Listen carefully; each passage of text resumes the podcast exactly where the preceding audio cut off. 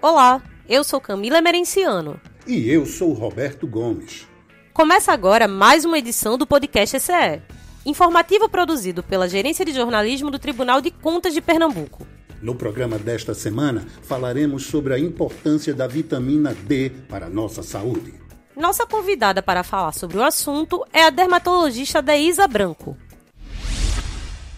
A gente sempre soube que a vitamina D tem várias funções no organismo, como melhorar a saúde dos ossos, o funcionamento do sistema cardiovascular e também o fortalecimento do sistema imunológico. Durante a pandemia, a vitamina D ganhou ainda mais destaque por conta de alguns estudos que mostraram a relação entre a deficiência dela no organismo e a contaminação pelo novo coronavírus. Os cientistas perceberam que a deficiência da vitamina aumenta o risco de infecção. Além disso, as pessoas com bons níveis de vitamina D estão menos propensas a testar positivo para a Covid-19. A notícia deu origem a uma série de fake news que apontavam a vitamina D como uma espécie de antídoto para a Covid-19, fato que já foi desmentido por agências de checagem de fatos. De qualquer maneira, é essencial que a gente mantenha em dia os níveis de vitamina D. O podcast ECE conversou com a dermatologista Deisa Branco para saber o que é a vitamina D e que funções ela desempenha no nosso organismo.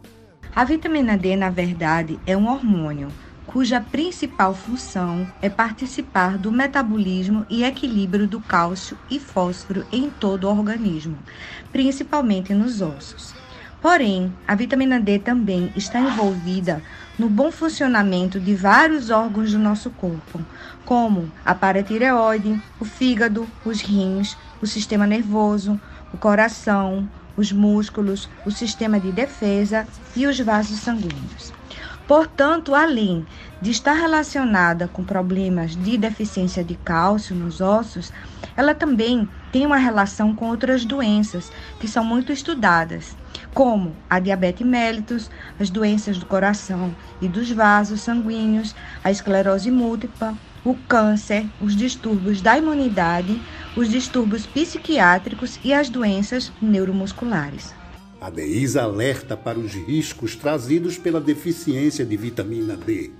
Os principais riscos da deficiência da vitamina D no nosso organismo são relacionados realmente ao sistema esquelético. A deficiência da vitamina D vai levar a alterações no metabolismo do cálcio nos ossos, o que pode levar a uma fragilidade dos mesmos, podendo ter graves consequências, como fraturas, fissuras, deformações ósseas, e essas alterações afligem principalmente os pacientes idosos. Porém, outras doenças podem ser pioradas com a deficiência da vitamina D, como a diabetes, as doenças cardiovasculares, as doenças renais, as doenças musculares e também o nosso sistema de defesa, que é a nossa imunidade natural. A médica esclarece o que deve ser feito para que o corpo produza a vitamina D naturalmente. O interessante é que somente 10% da vitamina D que nós precisamos vem dos alimentos. Os, as principais fontes alimentares de vitamina D são os óleos de peixe, o bacalhau, o atum, o salmão. Então, eles fornecem essa vitamina D alimentar. Entretanto, 90% da vitamina D que nós necessitamos vem da síntese que ocorre a nível cutâneo. Para que haja essa síntese, é necessário que haja então exposição aos raios ultravioleta. Lembrar que o interessante é que é a exposição ao raio ultravioleta B. E esse raio ultravioleta B, ele atinge a Terra no seu pico máximo entre as 10 horas da manhã e 2 horas da tarde, tá? Então, para que você sintetize vitamina D a nível cutâneo, é necessário que você se exponha por um período mínimo de 15 minutos na, ao, no sol é, entre 10 horas da manhã e 2 horas da tarde. O interessante é que, assim, a gente há muito tempo vem recomendando que os pacientes evitem tomar muito banho de sol por conta do câncer de pele. E o câncer de pele, principalmente o carcinoma base celular, é o câncer mais comum em, entre os seres humanos. Portanto, é, fica aquela, aquela indecisão: levar sol ou não levar sol, por conta da, do desencadeamento do câncer de pele. Então, o que a gente recomenda é o seguinte: A área que mais tem exposição desde criança é a face, é, englobando também as orelhas, o colo e o pescoço. Essa é a área onde existe mais incidência de câncer de pele, porque é a área realmente que está mais exposta ao sol o tempo todo. Então, nós recomendamos o quê? Que o paciente use filtro solar nessas áreas e ele pode expor outras áreas ao raio ultravioleta B, como as pernas, o dorso, o abdômen, as costas, por 15 minutos. Então, aí ele vai ter a síntese da vitamina D com ah, o menor efeito dos raios ultravioleta B a nível de pele para desencadear então um câncer de pele. A Deise explica em que casos a suplementação de vitamina D é necessária. A suplementação da vitamina D é necessária quando os exames que são solicitados mostram que há uma deficiência de vitamina D okay, no organismo. Então, isso deve ser avaliado pelo médico de confiança de cada paciente. E é claro, os pacientes idosos ou que têm comorbidades, como diabetes mellitus, doenças renais, doenças de fígado, doenças cardíacas, doenças vasculares, doenças psíquicas, doenças neuromusculares, doenças também de glândulas. Esses pacientes então devem ser bem avaliados pelo médico assistente para que haja ou não a introdução da vitamina D como suplementação. Tá? Então, isso depende de uma avaliação de cada indivíduo por seu médico assistente. A medicina, ela trabalha tudo bem com estatísticas, com pesquisas, mas também a gente tem que saber que o médico ele trabalha com o seu paciente.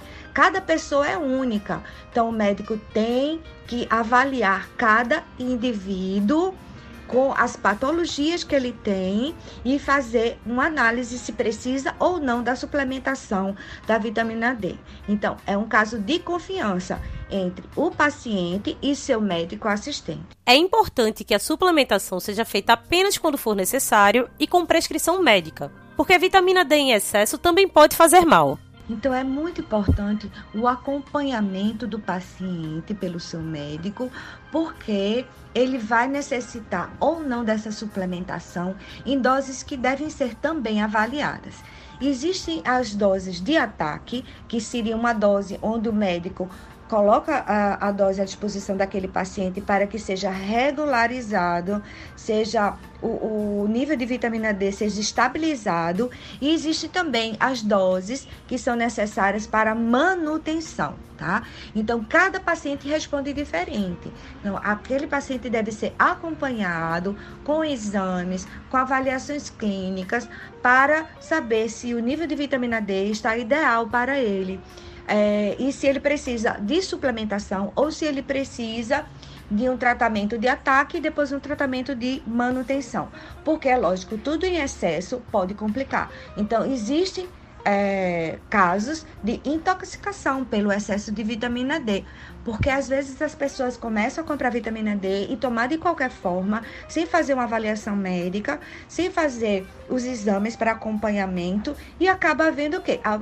Havendo uma intoxicação, é, uma quantidade excessiva de, de vitamina D que não é necessário para o seu organismo. Então a gente recomenda que cada paciente seja acompanhado pelo seu médico assistente e essa avaliação deve ser feita é, com as consultas e com os exames para que haja um equilíbrio na reposição dessa vitamina D. E o podcast TCE desta semana fica por aqui. Agradecemos a participação da dermatologista Adeísa Branco. O podcast TCE é produzido e narrado por Camila Emerenciano e Roberto Gomes. A edição é feita por Maurício Guenes. Se você tiver alguma sugestão, entre em contato com a gente pelo e-mail imprensa@tce.pe.gov.br. Um abraço a todos e até semana que vem.